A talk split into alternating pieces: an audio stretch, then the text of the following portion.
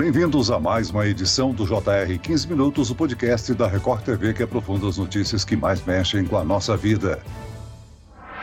Afundada numa grave crise econômica e social, a Argentina vai às urnas no próximo domingo, dia 22 de outubro, no primeiro turno das eleições gerais. Estão em disputa os cargos de presidente da República, de governador em 21 das 23 províncias, o de chefe de governo da cidade autônoma de Buenos Aires, além das cadeiras das câmaras dos deputados e senadores. O cenário no país vizinho é de apreensão, com altas seguidas do dólar, protestos nas ruas e muita pobreza. Quem são os principais principais candidatos. Quem pode ser o novo presidente argentino e como o resultado da eleição pode influenciar na relação com o Brasil. O JR 15 Minutos de hoje discute o cenário político da Argentina com o doutor em Relações Internacionais Matheus Oliveira. Bem-vindo ao nosso podcast, professor. Obrigado, Celso. Prazer participar com vocês do podcast. Quem nos acompanha nessa entrevista é o repórter da Record TV, Fábio Menegatti. Fábio, é uma eleição cercada de muita expectativa. Além de toda a crise que o país vive, as prévias apresentaram surpresas, o que deixou a disputa ainda mais acirrada, né?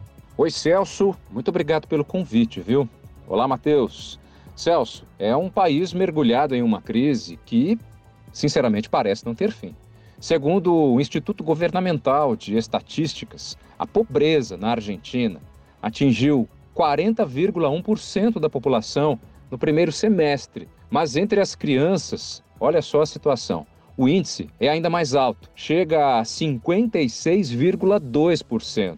E é em meio a esse cenário que os eleitores vão às urnas no domingo. Nas primárias, disputadas em agosto, o candidato de extrema-direita, Javier Milei, da coalizão Liberdade Avança teve 30,04% dos votos, à frente da aliança de centro-direita Juntos pela Mudança, de Patrícia Bourit, que teve 28,27%, e do candidato de esquerda Sérgio Massa, da coalizão União pela Pátria, que teve 27,27% dos votos. É um cenário muito apertado que configura naturalmente um empate técnico. Agora, doutor Matheus, a Argentina entra em uma semana decisiva para o futuro do país, vivendo num ambiente de muita pressão e muita tensão, né? Sem dúvida, é uma das eleições, se não a eleição mais acirrada e mais aberta que o país já teve nos últimos pelo menos 20 anos. O último processo eleitoral que teve o mesmo grau de abertura, de incerteza envolvendo os candidatos foi o de 2003, né, em que se sagrou vencedor o Néstor Kirchner, marido da atual vice-presidente Cristina Kirchner, e sem dúvida alguma, né, é uma situação muito em aberta ainda, em que é muito difícil, é praticamente impossível cravar quem deve sair vencedor. Muito provavelmente a situação, inclusive, deve ir para o segundo turno. Agora, professor, antes de discutir os candidatos e os cenários, é importante a gente explicar que o sistema eleitoral argentino é diferente do nosso, né? Lá, os candidatos passam primeiro por eleições primárias, chamadas de PASSO. Isso. PASSO é uma sigla que significa primárias abertas, simultâneas e obrigatórias. As PASSO funcionam um pouco parecidas parecidamente com o que são as primárias nos Estados Unidos. A diferença é que, enquanto nos Estados Unidos as primárias acontecem ao longo de um calendário extenso em que cada estado realiza as suas eleições primárias, na Argentina elas são simultâneas, ou seja, todas elas acontecem no mesmo dia e todos os partidos devem realizá-la nesse dia. Dessas primárias, né, os candidatos mais votados dentro de cada um dos partidos é que ganham então o direito de se apresentar como candidato candidatos de fato ao cargo que ocupam. Então, para ficar em um exemplo, a Patrícia Burit, que é hoje a candidata da coalizão Juntos pela Mudança, ela disputou o direito de ser candidata com o atual chefe de governo, uma espécie de prefeito da cidade de Buenos Aires, o Horácio Rodrigues Larreta. Ela ganhou do Horácio Larreta essas primárias e, portanto, é a candidata do grupo Juntos pela Mudança. E o sistema de cálculo de votos para a vitória de um candidato no primeiro turno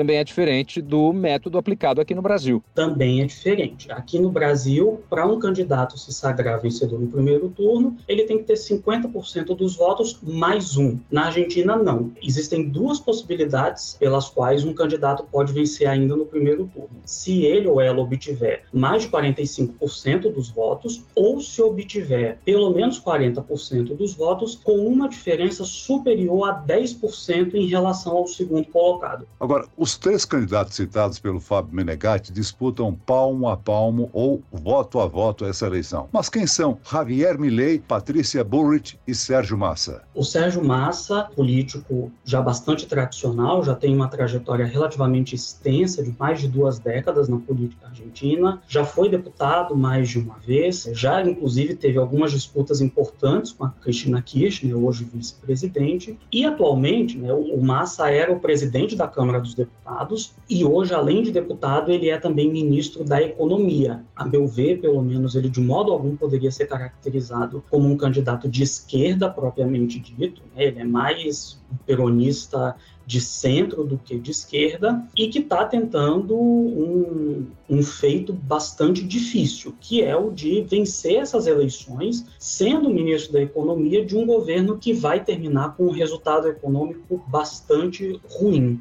A Patrícia Burrit é uma pessoa também com uma trajetória política muito extensa, inclusive ela começou essa trajetória no peronismo, deixou de ser peronista lá no final dos anos 90, e ela teve uma participação importante no governo do ex-presidente Maurício Macri. Ela foi a ministra de Segurança do, do governo Macri e é muito conhecida por ter posições mais duras, né, posições muito mais rígidas do que o comum no âmbito da segurança pública, o que que inclusive, creio eu, ajudou muito a catapultar as intenções de voto dela e os votos nas primárias. Ela venceu a disputa contra o Horácio Larreta, que é um sujeito que representava muito mais o establishment do partido, e desde então, parte expressiva do desafio que tem a Patrícia Burrit está em, primeiro, atrair as pessoas, os eleitores, que têm uma inclinação, que têm uma simpatia pelo partido dela, mas não por ela pessoalmente, então atrair para si os votos que foram do Horácio Larreta nas primárias, ao mesmo tempo em que ela precisa persuadir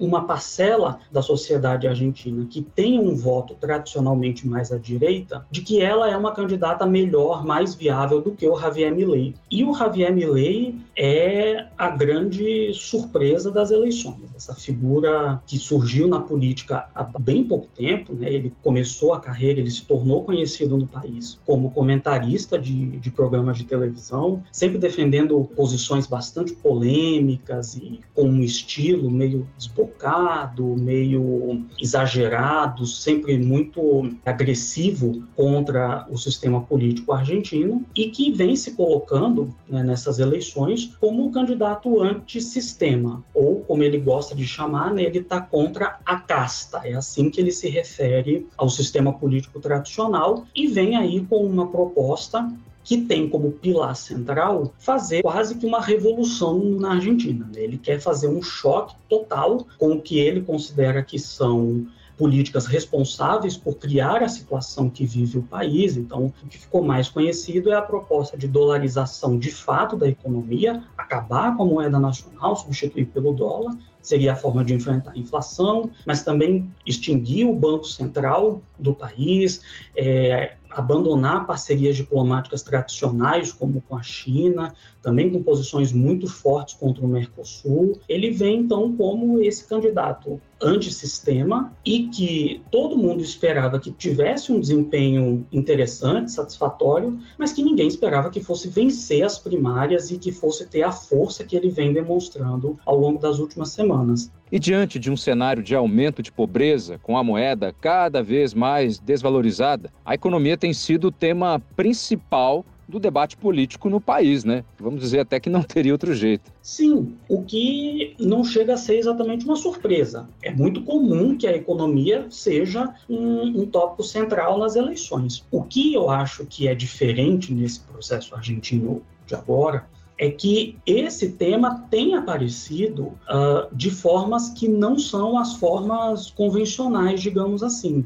Inclusive, as medidas que tradicionalmente são adotadas pelo governo, pelos candidatos governistas, com o intuito amenizar a situação econômica e com isso atrair a simpatia do eleitorado, não parecem estar funcionando. Né? Como, por exemplo, subir o piso do imposto de renda, né? que foi uma coisa que o governo já fez. Isso não parece estar surtindo muito efeito feito, o que eu acho que mostra que nós estamos testemunhando, na verdade, uma eleição que transcorre em meio a uma mudança importante na sociedade argentina e que a gente ainda não consegue visualizar muito bem que forma essa mudança vai ter. Agora, as pesquisas de intenção de voto apontam aí um cenário indefinido. Né? Segundo o Atlas Intel do último dia 10, Sérgio Massa liderava com 30,6% contra 25,2% de Milley e 25% de Patrícia Bullrich. Já outros dois institutos de pesquisa da Argentina mostram Milley em primeiro lugar. Essa indefinição deve seguir até domingo, né? Com certeza. Tem pesquisas para todo gosto,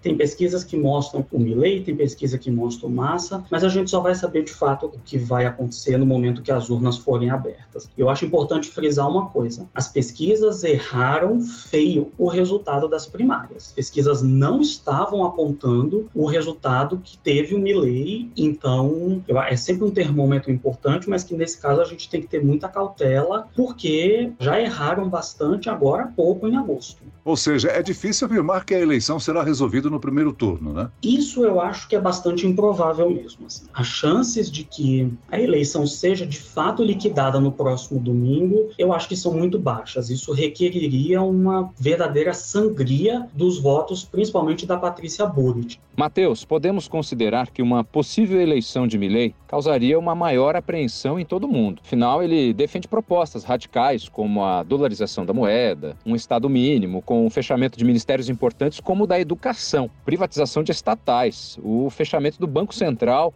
e até a criação de um comércio de venda de armas e órgãos humanos.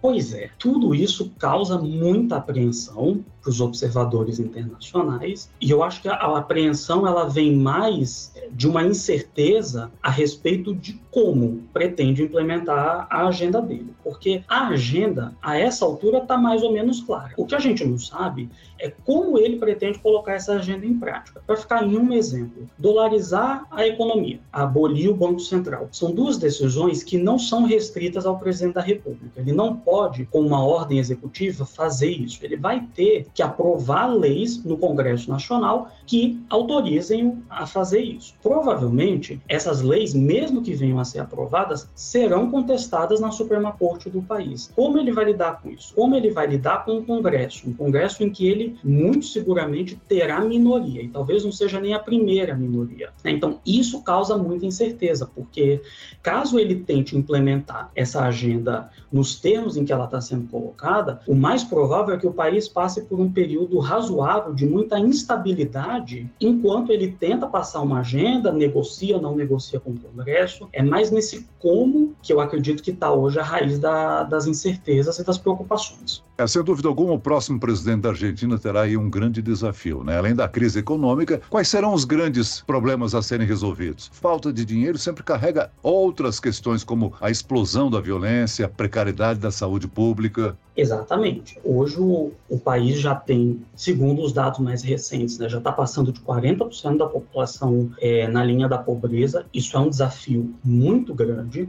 inclusive porque a agenda do Milley ela pressupõe muito arroxo nas contas públicas e esse arroxo vai ser feito principalmente às custas de despesas sociais, de gastos sociais. Então, a tendência é que por algum tempo essa situação piore caso ele implemente essa política econômica. É, o desafio da segurança pública é muito grande e extremamente complexo. É, a Argentina tem um problema de segurança pública muito sensível e que toca muito a população hoje, hoje em dia. E eu acho que também tem uma questão política mais profunda, e aí, caso não ganhe o Milley, ganhe um dos outros dois candidatos, vai ser um desafio especialmente importante para esses dois eventuais presidentes. Professor, para o Brasil, a vitória de Javier Milei seria o pior cenário. O direcionamento político dele não vai em direção oposta ao que pensa o governo brasileiro? Seria um, um cenário de pesadelo. Seria muito ruim para o Brasil, porque ele já manifestou explicitamente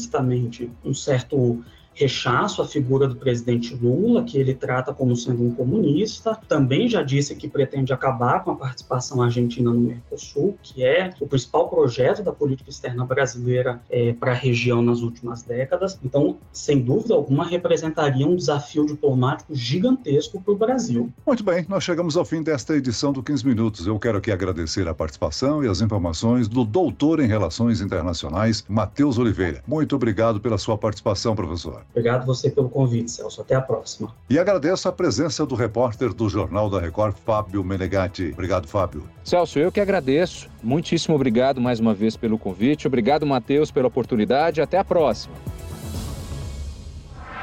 Esse podcast contou com a produção de David Bezerra e dos estagiários Lucas Brito, Fernando Russo e Cátia Brazão. Sonoplastia de Marcos Vinícius, coordenação de conteúdo Edivaldo Nunes e Deni Almeida, direção editorial Tiago Contreira, vice-presidente de jornalismo Antônio Guerreiro. Você pode acompanhar o JR 15 Minutos no portal r7.com, nas redes sociais do Jornal da Record e nas principais plataformas de streaming. Eu sou Freitas, te aguardo no próximo episódio. Até amanhã.